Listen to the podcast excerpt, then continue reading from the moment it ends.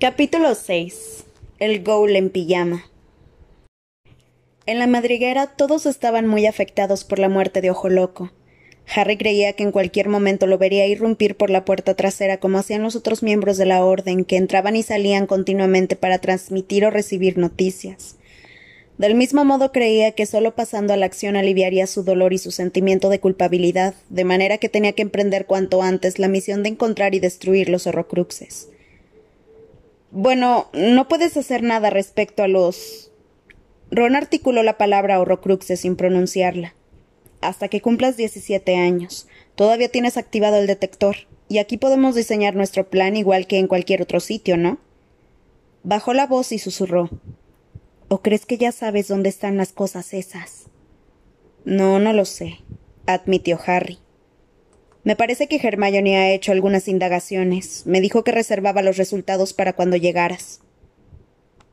Ambos estaban sentados a la mesa del desayuno. El señor Weasley y Bill acababan de irse a trabajar. La señora Weasley había ido al piso de arriba a despertar a Hermione y Ginny, y Fleur se estaba dando un baño. El detector dejará de funcionar el día treinta dijo Harry. Eso significa que solo necesito esperar aquí cuatro días más. Después podré cinco días, lo corrigió Ron. Tenemos que quedarnos para la boda. Si no asistimos nos van a matar. Harry dedujo que ese plural se, refería a Fleur y a la señora Weasley. Solo es un día más, añadió al ver que Harry ponía cara de contrariedad. Es que no se dan cuenta de lo importante. Claro que no se dan cuenta. No tienen ni idea. Y ahora que lo mencionas, quería hablar contigo de eso. Miró hacia la puerta del recibidor para comprobar que su madre todavía no había bajado y luego se acercó más a su amigo. Mi madre ha intentado hacernos hablar a mí y a Hermione. Pretendía sonsacarnos qué estábamos tramando. Ahora lo intentará contigo, así que prepárate. Mi padre y Lupin también nos lo preguntaron, pero cuando respondimos que Dumbledore te había pedido que no lo contaras a nadie más que a nosotros, dejaron de insistir. Pero mi madre no, ella está decidida a descubrir de qué se trata. La predicción de Ron se confirmó unas horas más tarde. Poco antes de la comida, la señora Weasley pidió a Harry que la ayudara a identificar un calcetín de hombre desparejado que tal vez había caído de su mochila. Una vez en el lavadero lo miró con fijeza y con tono despreocupado le dijo Por lo visto, Ron y Hermione creen que ninguno de ustedes tres irá a Hogwarts este año. Um, bueno, sí, es verdad. El rodillo de escurrir la ropa giró espontáneamente y arrojó una camiseta del señor Weasley. ¿Te importa decirme por qué han decidido abandonar los estudios? Verá, señora, Dumbledore me dejó trabajo, masculló Harry. Ron y Hermione lo saben y quieren ayudarme. ¿Qué clase de trabajo? Lo siento, pero no puedo, pues creo que Arthur y yo tenemos derecho a saberlo, y estoy segura de que los señores Granger estarán de acuerdo conmigo. Su reacción sorprendió a Harry, que se esperaba un ataque estilo madre preocupada. Se esforzó en mirarla a los ojos y se percató de que eran exactamente del mismo color castaño que los de Ginny. Pero esa constatación no lo ayudó a concentrarse. Dumbledore no quería que lo supiera nadie más, señora Weasley, lo siento pero su hijo y Hermione no están obligados a acompañarme, son libres de decidir. Pero no sé por qué tienes que ir tú también, le espetó ella. Apenas han alcanzado la mayoría de edad, es una estupidez. Si Dumbledore necesitaba que le hicieran algún trabajo, tenía toda la orden a su disposición. Seguramente lo entendiste mal, Harry. Lo más probable es que te dijera que había que hacer algo y que tú interpretaras que quería que lo hicieras. No, no lo entendí mal. He de hacerlo yo. Harry le devolvió el calcetín desparejado de juncos dorados estampados que supuestamente tenía que identificar. Y el calcetín no es mío. Yo no soy seguidor del, del Puddlemere United. No, claro que no, repuso Molly, recuperando con asombrosa facilidad un tono afable y despreocupado. Debí imaginarlo.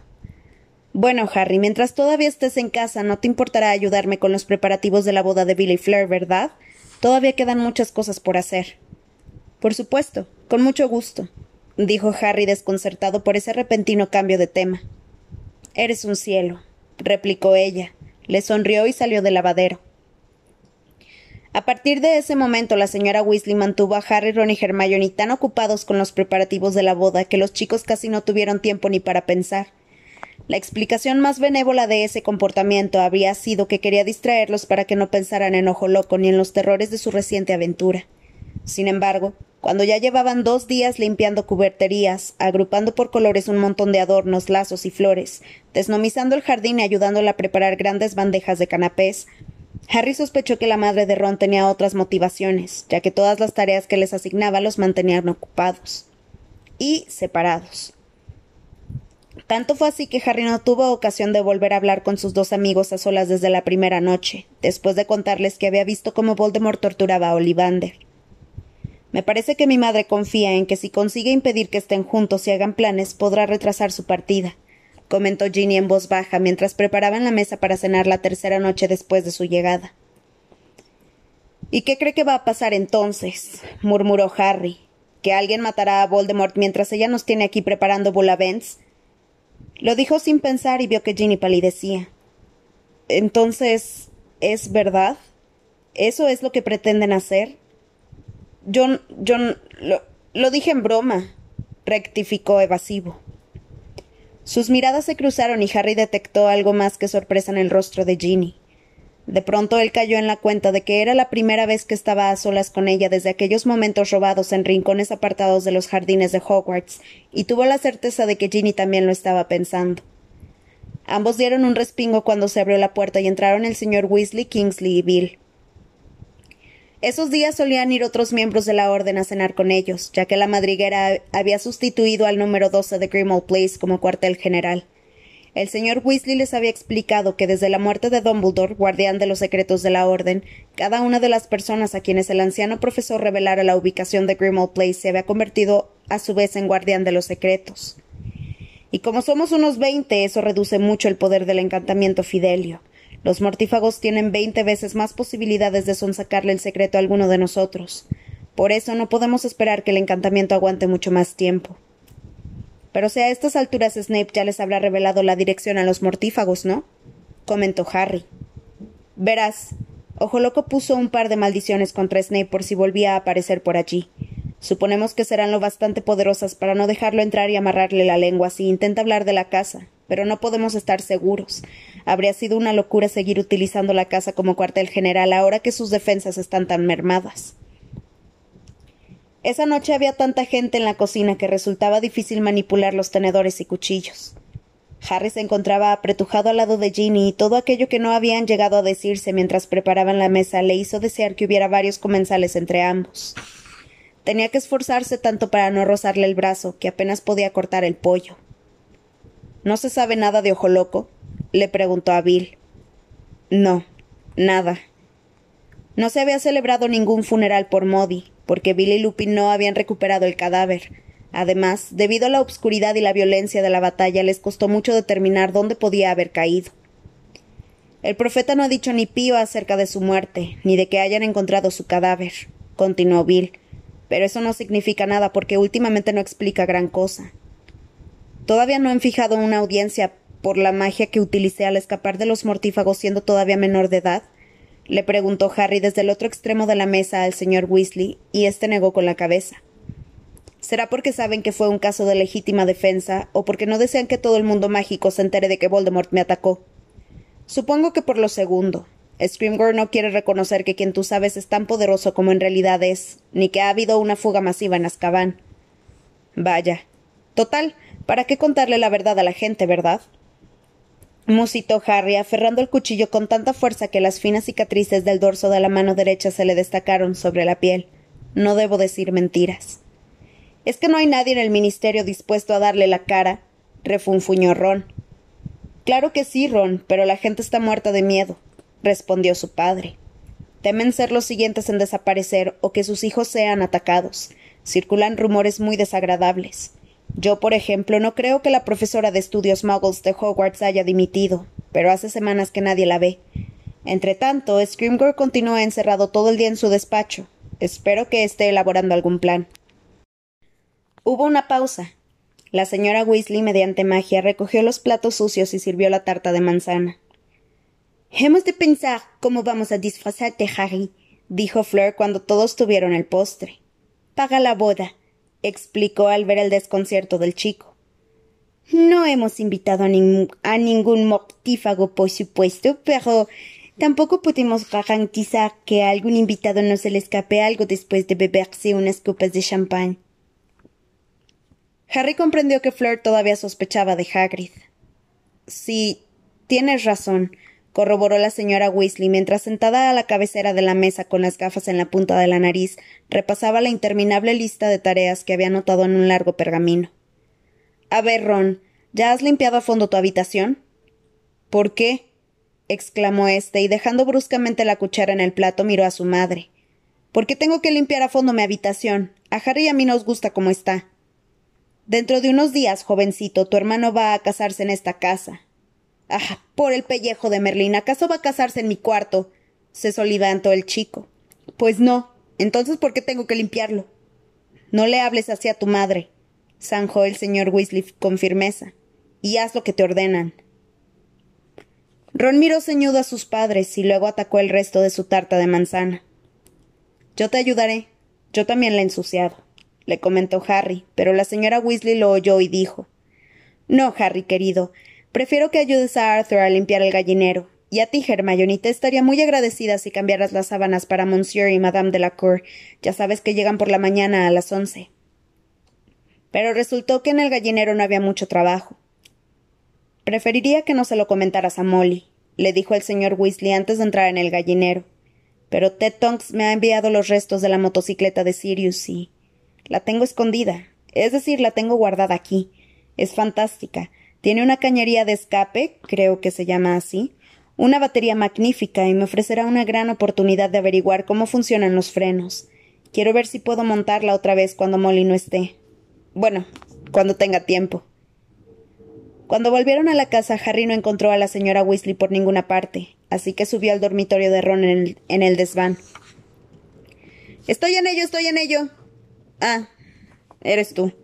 Resopló Ron, aliviado al ver que era su amigo, y volvió a tumbarse en la cama de la que acababa de levantarse. El cuarto continuaba tan desordenado como lo había estado toda la semana. El único cambio era que Hermione se hallaba sentada en un rincón con su suave y sedoso gato de pelaje anaranjado, Cruchens, a sus pies, separando, separando libros en dos montones enormes.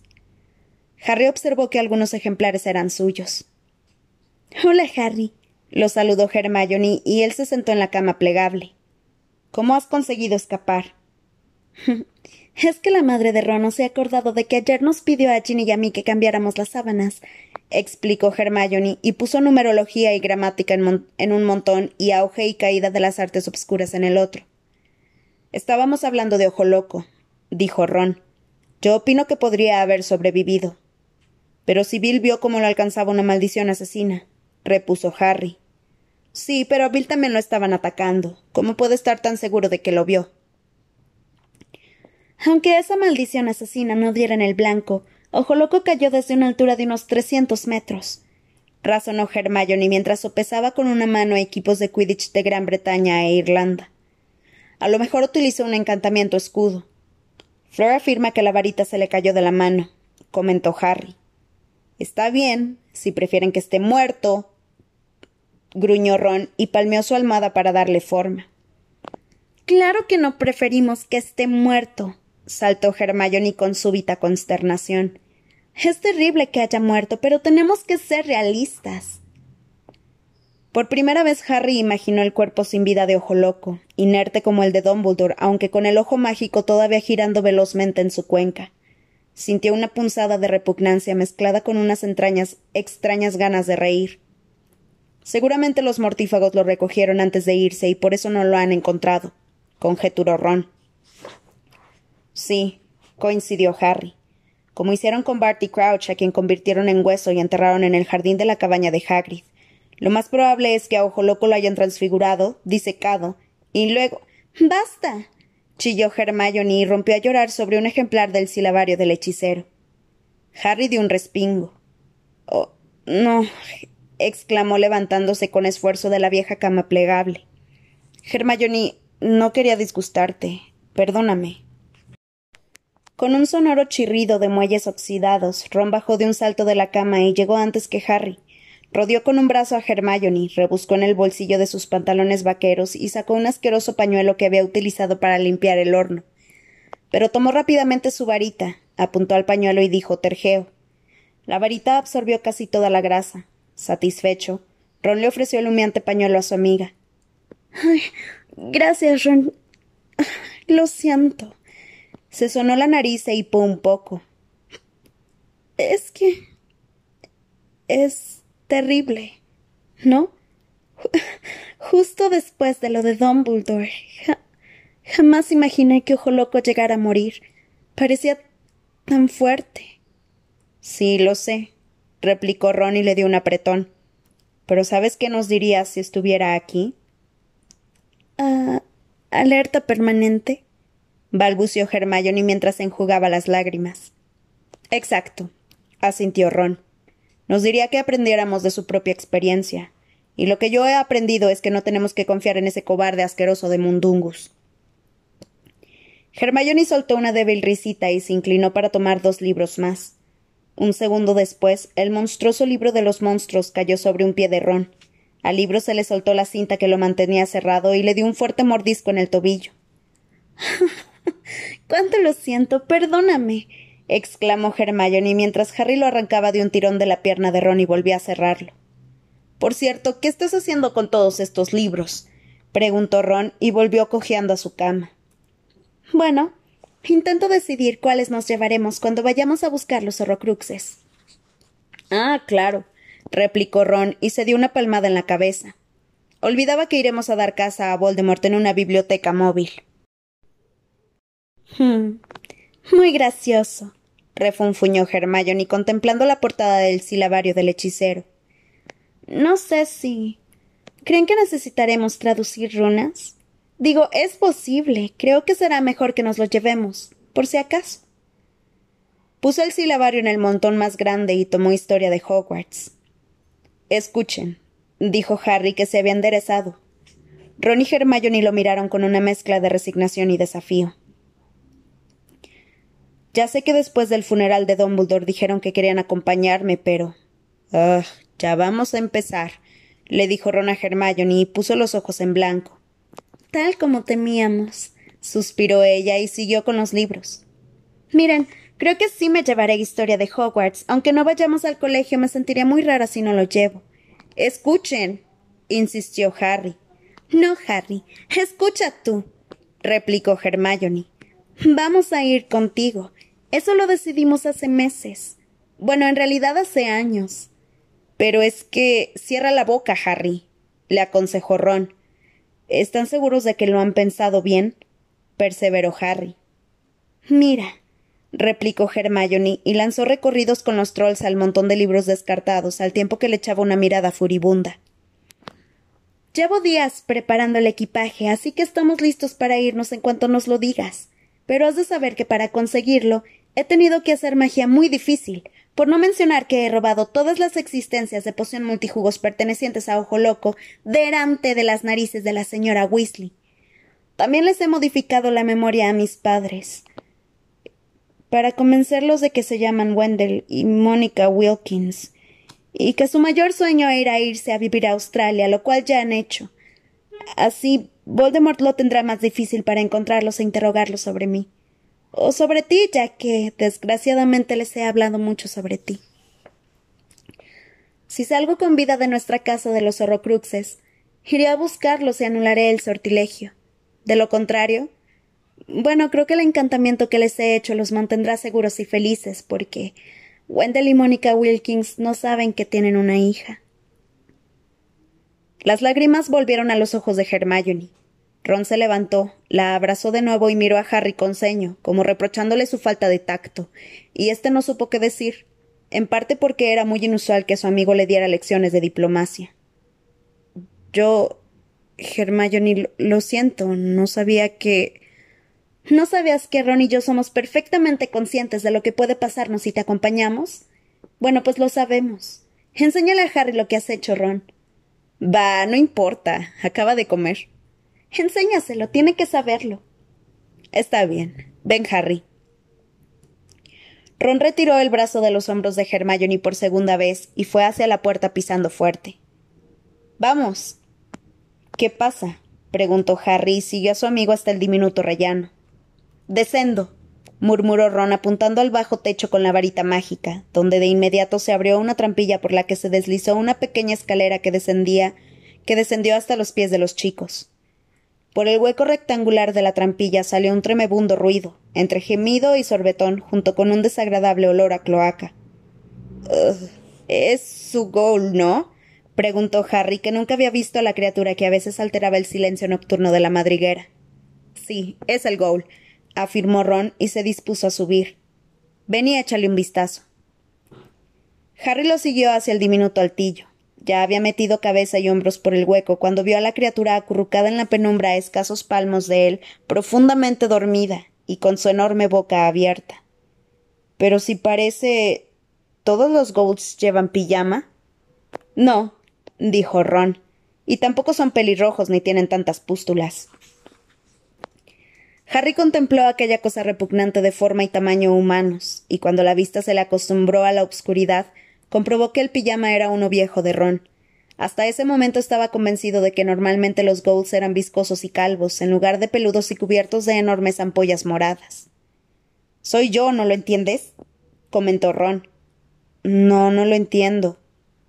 Ay. Ven, ya te lo explicaré en la habitación. Este olor me da náuseas. Bajaron por la escalerilla. Ron la recogió y ambos se reunieron con Hermione, que seguía seleccionando libros. Cuando nos marchemos, el Ghoul bajará a mi dormitorio y vivirá aquí, explicó Ron. Creo que lo está deseando. Bueno, es difícil saberlo porque lo único que hace es gemir y babear, pero cuando se lo menciono mueve afirmativamente la cabeza. En fin, el Ghoul seré yo aquejado de Spartergroit. Una idea genial, ¿verdad? Harry estaba perplejo. Es una idea genial, vamos. insistió Ron frustrado porque su amigo no captara lo inteligente que era su plan. Mira, cuando nosotros tres no aparezcamos en Hogwarts a principio de curso, todo el mundo pensará que Hermione y yo estamos contigo, ¿no? Eso significa que los mortífagos visitarán a nuestras familias en busca de información sobre nuestro paradero. Si todo sale bien, parecerá que yo me he ido con mis padres. Últimamente muchos hijos de muggles están planteando esconderse, aportó Hermione. Como es lógico, no podemos esconder a toda mi familia porque resultaría muy sospechoso. Y además mi padre no puede dejar su empleo, explicó Ron. Así que divulgaremos la versión de que estoy muy enfermo de Spartercroit y por eso no he vuelto al colegio. Si alguien viene aquí a, husmear, mi padre o mi madre le enseñarán al ghoul en mi cama cubierto de pústulas. Como es una enfermedad muy contagiosa, nadie se atreverá a acercarse a él. Además, no importa que el ghoul no diga nada, porque por lo visto, cuando el hongo se extiende por la campanilla, te quedas afónico. ¿Y tus padres están al corriente de este plan? preguntó Harry. Mi padre sí. Fue él quien ayudó a Fred y a George a transformar al ghoul. Mi madre. bueno, ya sabes cómo es. No aceptará que nos vayamos hasta que nos hayamos ido. A continuación, se produjo un silencio solo interrumpido por los débiles ruidos sordos producidos por los libros que Hermione continuaba lanzando a uno u otro montón. Ron se sentó a contemplarla. Harry miraba alternativamente a sus amigos sin saber qué decir. Las medidas que habían adoptado para proteger a sus respectivas familias, más que cualquier otra acción que hubieran emprendido, le hicieron comprender que estaban decididos a acompañarlos, sabiendo con exactitud lo peligroso que resultaría. Le habría gustado expresarles cuánto significaba eso para él, pero no encontraba palabras lo bastante solemnes. En medio de ese silencio oyeron los gritos amortiguados de la señora Weasley cuatro pisos más abajo. Seguro que Ginny ha dejado una mota de polvo en algún endemoniado servilletero, dijo Ron. No entiendo por qué los de la Cur tienen que venir, que venir dos días antes de la boda. La hermana de Fleur será su dama de honor, de modo que tiene que estar aquí para el ensayo general y es demasiado joven para venir sola, explicó Hermione mientras examinaba indecisa recreo con las Banshee. Bueno, tener invitados no va a ayudar a reducir el estrés de mi mamá, masculló Ron. Lo que debemos decidir, apostilló Hermione mientras desechaba teoría de defensa mágica y tomaba evaluación de la educación mágica en Europa. Es a dónde vamos a ir cuando salgamos de aquí. Ya sé que dijiste que primero querías visitar Godric's Hollow, Harry, pero. Y lo entiendo, créeme. Pero no sé. No deberíamos dar prioridad a los horrocruxes. Si supiéramos dónde están los horrocruxes, te daría la razón, repuso Harry, que no creía que Hermione comprendiera de verdad su deseo de ir a Godric's Hollow. No obstante, la tumba de sus padres no era lo único que lo atraía, pues tenía el claro, aunque inexplicable presentimiento de que ese lugar le depararía algunas respuestas. Quizá fuera sencillamente porque era allí donde él había sobrevivido a la maldición asesina de Voldemort, pero ahora que se enfrentaba al reto de repetir esa hazaña, se sentía atraído por el lugar donde había sucedido, con la esperanza de entenderlo mejor. ¿No crees que cabe la posibilidad de que Voldemort esté vigilando Godric's Hollow? preguntó Hermione.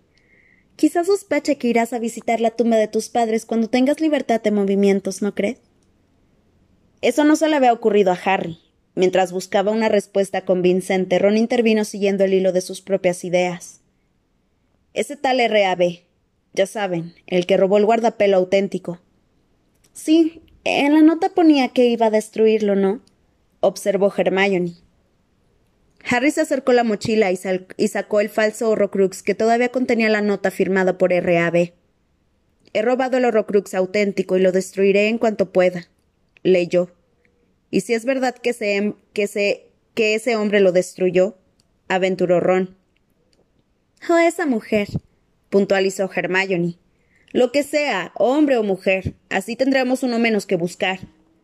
Sí, pero de cualquier forma tendremos que encontrar el guardapelo auténtico, ¿no? observó la chica, para saber si lo destruyó o no. Y una vez que has hallado un horrocrux, ¿cómo lo destruyes? preguntó Ron. Bueno, dijo Hermione, he estado investigando. ¿Cómo? preguntó Harry. Creía que en la biblioteca no había ningún libro sobre Horrocruxes. ¿Cómo es que has estado investigando? No, no lo sabía, admitió Hermione sonrojándose. Dumbledore se los llevó todos de allí, pero no los destruyó. Ron se enderezó y enarcó las cejas. Por los calzones de Merlín, ¿cómo has conseguido echarles el guante a esos libros sobre Horrocruxes? No los robé, se defendió Hermione mirando a sus amigos con cierta aprensión. Esos libros todavía pertenecían a la biblioteca, aunque Dumbledore los hubiera retirado de los estantes. Además, si de verdad no hubiera querido que nadie los encontrara, estoy seguro de que habría hecho que fuera mucho más difícil. Ve al grano, exigió Ron. Fue muy sencillo, repuso Hermione con un hilo de voz. Solo tuve que hacer un encantamiento convocador. Ya saben, Akio. Salieron volando por la ventana del despacho de Dumbledore y fueron directo al dormitorio de las chicas. ¿Pero cuándo hiciste eso? preguntó Harry mirándola con una mezcla de admiración e incredulidad. Justo después. después del funeral de Dumbledore, confesó ella con voz aún más débil. Precisamente después de que acordamos no volver al colegio e ir en busca de los horrocruxes. Cuando subí a buscar mis cosas se me ocurrió que cuanto más supiera de ellos mejor. Y como estaba sola lo probé. Y dio resultado. Entraron volando por la ventana y los metí al baúl. Tragó saliva y añadió No creo que Dumbledore se hubiera enfadado, porque nosotros no vamos a utilizar esa información para hacer un horrocrux. ¿Verdad? ¿Acaso has oído que nos quejáramos? inquirió Ron. Pero oye, ¿dónde están esos libros? Hermione rebuscó un momento y sacó del montón un grueso tomo encuadernado en piel negra y gastada. Lo miró con cara de repulsión y lo sujetó con la punta de los dedos como si fuera un bicho muerto. Este es el que da las instrucciones más explícitas de cómo hacer un horrocrux, los secretos de las artes más obscuras. Es un libro horrible, espantoso, está lleno de magia obscura. Hmm. Me gustaría saber cuándo lo retiró Dumbledore de la biblioteca. Si no lo hizo hasta que lo nombraron director del colegio, supongo que Voldemort sacó de aquí toda la información que necesitaba. Pero si ya había leído el libro, porque tuvo que preguntarle a Slughorn cómo se hacía un horrocrux? Se extrañó Ron. Voldemort solo acudió a Slughorn para averiguar qué podía pasar si dividía su alma en siete partes, aclaró Harry. Dumbledore estaba convencido de que Riddle ya sabía cómo hacer un horrocrux cuando habló con Slughorn sobre ellos. Me parece que tienes razón, Hermione, y es muy probable que haya sacado de ahí la información. Y cuanto más leo sobre ellos, prosiguió la muchacha, más horribles me parecen, y más me cuesta creer que Voldemort hiciera seis. En este libro te advierten de lo que de lo poco sólido que queda el resto del alma cuando se divide, y eso creando solo un horrocrux. Harry recordó que en una ocasión Dumbledore le había dicho que la maldad de Voldemort no conocía límites. ¿Y no hay ninguna forma de volver a juntar las partes? preguntó Ron. Mm, sí, afirmó Hermione con una sonrisa forzada. Pero eso resultaría terriblemente doloroso. ¿Por qué? ¿Cómo se hace? preguntó Harry. Arrepintiéndote, respondió Hermione. Tienes que arrepentirte de verdad de lo que has hecho. Hay una nota a pie de página, ¿saben? Por lo visto el dolor que sientes al hacerlo podría destruirte. Pero no sé por qué, no me imagino a Voldemort intentándolo. ¿Y ustedes? No, yo tampoco, opinó Ron antes que Harry. Entonces, ¿en ese libro se explica qué hay que hacer para destruir un Horrocrux? Sí, en efecto, respondió Hermione y pasó las frágiles páginas como si examinara entrañas podridas. Porque hace hincapié en lo potentes que han de ser los sortilegios que les hagan los magos tenebrosos. Por lo que he leído, deduzco que lo que Harry le hizo al diario de Riddle es una de las pocas maneras verdaderamente infalibles de destruir a un Horrocrux. ¿Ah, sí? ¿Clavarle un colmillo de basilisco? preguntó Harry. Pues menos mal que tenemos una gran provisión de colmillos de basilisco, ¿no? dijo Ron con sarcasmo. Me preguntaba qué íbamos a hacer con ellos. No tiene que ser necesariamente un colmillo de basilisco, explicó Hermione sin impacientarse pero sí algo tan destructivo que el Horrocrux no puede repararse por sí mismo. El veneno de basilisco solo tiene un antídoto y es increíblemente escaso. Lágrimas de Fénix, musitó Harry asintiendo. Exacto, confirmó Hermione. Nuestro problema es que hay muy pocas sustancias tan destructivas como el veneno de basilisco, y además resulta muy peligroso manejarlas y transportarlas. Esa es una dificultad que tendremos que resolver porque no basta compartir, aplastar, ni, mancha, ni machacar un horrocrux, sino que debe quedar tan destrozado que no pueda repararse ni mediante magia. Pero, aunque destrocemos el objeto en que vive, ¿por qué no puede el fragmento de alma alojarse en otro objeto? cuestionó Ron. Porque un horrocrux es todo lo contrario, todo lo contrario de un ser humano. Al ver que Harry y Ron se quedaban desconcertados, se apresuró a añadir Mira, si ahora mismo tomara una espada, Ron, y te atravesara con ella, no le haría ningún daño a tu alma. Y seguro que eso sería un gran consuelo para mí, ironizó Ron. Harry rió. Pues debería hacerlo. Por lo que quiero decir es que le hagas lo que le hagas a tu cuerpo, tu alma sobrevivirá intacta. En cambio, con un Horrocrux pasa todo lo contrario. Para sobrevivir, el fragmento de alma que alberga depende de su continente, de su cuerpo encantado. Sin él no puede existir. Podría decirse que ese diario murió cuando le clavé el colmillo, reflexionó Harry recordando la tinta que emanaba como sangre de sus perforadas hojas y los gritos del fragmento de alma de Voldemort al esfumarse. Eso es. Una vez destruido el diario, al fragmento de alma que se escondía en él ya no le fue posible seguir existiendo. Ginny intentó deshacerse del diario antes que tú, tirándolo por el retrete, pero el diario, como es lógico, no sufrió ningún daño. Espera un momento, intervino Ron frunciendo el entrecejo. El fragmento de alma que había en ese diario poseyó a Ginny, ¿no es así? No lo entiendo. ¿Cómo funciona eso? Verás. Mientras el continente mágico sigue intacto, el fragmento de alma que hay dentro puede entrar y salir con facilidad de alguien que se haya acercado demasiado al objeto. No, no me refiero a tomarlo. No tiene nada que ver con el hecho de tocarlo, añadió Hermione antes de que Ron la interrumpiera. Me refiero a acercarse emocionalmente.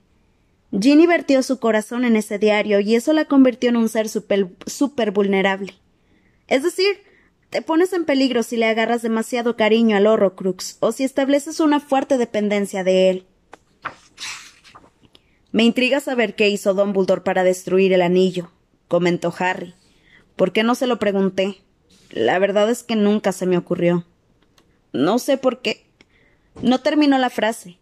Estaba pensando en todas las cosas que debería haberle preguntado y en la impresión que tenía desde la muerte del director de Hogwarts de haber desaprovechado muchas oportunidades de averiguar más cosas, de averiguarlo todo. El silencio fue interrumpido por la puerta del dormitorio al abrirse con gran estrépito. Hermione dio un chillido y soltó los secretos de las artes más obscuras. Crucheng se metió debajo de la cama bufando indignado. Ron se levantó de un brinco de la cama, resbaló con un envoltorio de rana de chocolate que había en el suelo y se golpeó la cabeza contra la pared. Y Harry buscó instintivamente su varita mágica antes de darse cuenta de que tenía delante a la señora Weasley con el pelo alborotado y un humor de perros. Oh, lamento mucho tener que venir a interrumpir esta hermosa tertulia, dijo con voz temblorosa. Ya sé que todos necesitan descansar, pero en mi habitación hay un montón de regalos de boda que deben clasificarse y se me ha ocurrido que a lo mejor querrían ayudarme.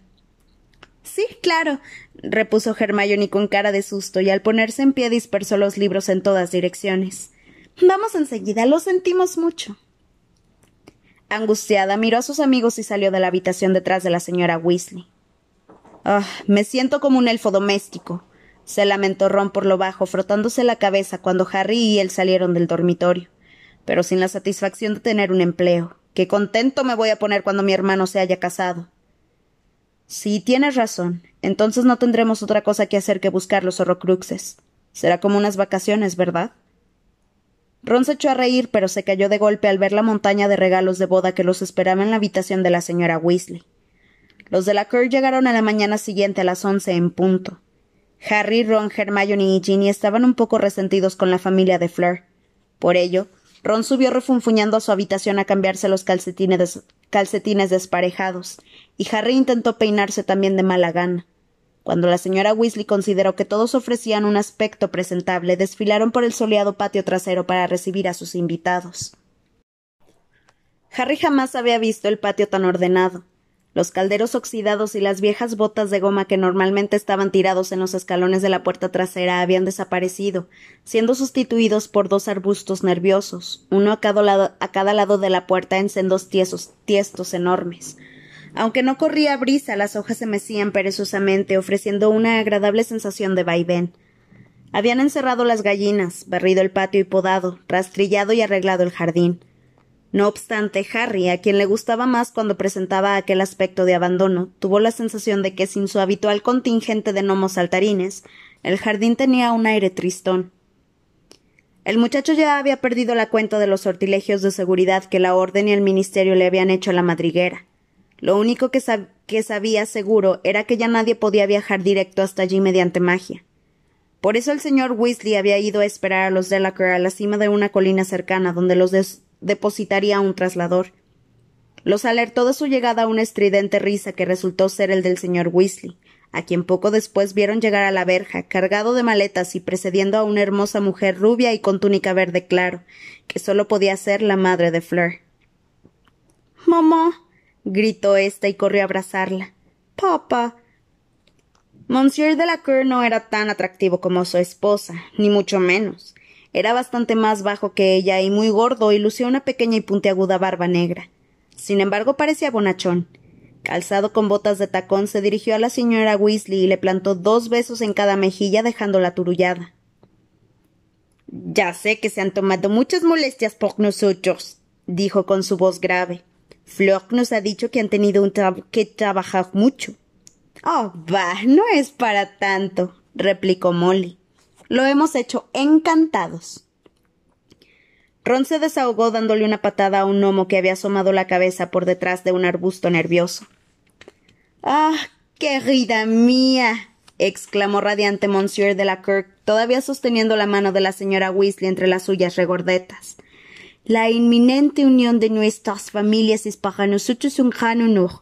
Permíteme presentarle a mi esposa, Apolline. Madame de la Cour avanzó con elegancia y se inclinó para besar a la señora Weasley. Enchanté, saludó. Su esposo nos ha contado unas historias divertidísimas. El señor Weasley soltó una risita histriónica, pero su esposa le lanzó una mirada y él se puso muy serio, como si estuviera en el entierro de un amigo. Y esta es nuestra pequeña hija, Gabriel, dijo Monsieur de la Cour. Gabriel, una niña de once años, de cabello rubio plateado hasta la cintura, era una flor en miniatura.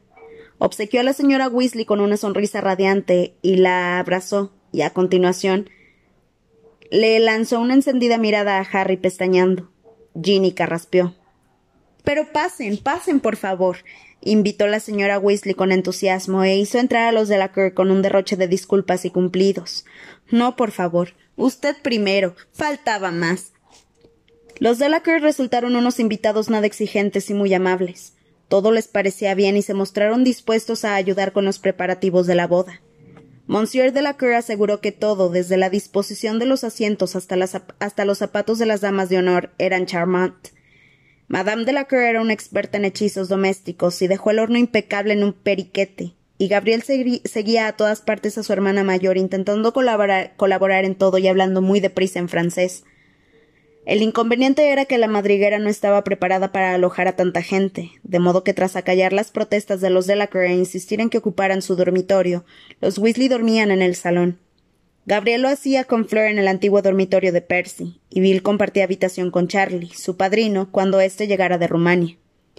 Las oportunidades para tramar planes juntos eran casi inexistentes, y desesperados, Harry, Ron y Hermione se ofrecían voluntarios para dar de comer a las gallinas solo para huir de la alborotada casa. Nada.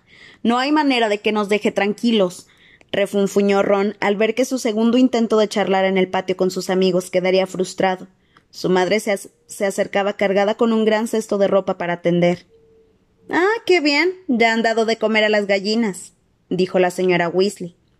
Será mejor que volvamos a encerrarlas antes de que lleguen mañana los operarios. Sí, los empleados que van a instalar la carpa para la boda, explicó y se apoyó contra el gallinero. Parecía agotada. En toldados mágicos Millamont son muy buenos. Bill se encargará de escoltarlos. Será mejor que te quedes dentro mientras ellos montan la carpa, Harry. La verdad es que todos esos hechizos defensivos están complicando mucho la organización de la boda. Lo siento, se disculpó Harry. No seas tonto, hijo. No he querido decir. Mira, tu seguridad es lo más importante. Por cierto, hace días que quiero preguntarte cómo te gustaría celebrar tu cumpleaños. Vas a cumplir diecisiete, es una fecha importante. no quiero mucho movimiento, respondió Harry, imaginándose la tensión adicional que eso supondría para todos. En serio, señora Weasley, prefiero una cena tranquila. Piense que será el día antes de la boda. Bueno, como quiera, cielo. Invitaré a Remus y Tonks, ¿no? ¿Y qué me dices de Hagrid? Me parece muy bien, pero no se tomen muchas molestias, por favor. No te preocupes, no es ninguna molestia. La mujer le lanzó una mirada escrutadora, luego sonrió con cierta tristeza y se alejó. Harry vio cómo agitaba la varita mágica delante del tendedero y cómo la ropa salía volando del cesto y se tendía sola, y de pronto sintió un profundo remordimiento por los inconvenientes y el sufrimiento que le estaba causando.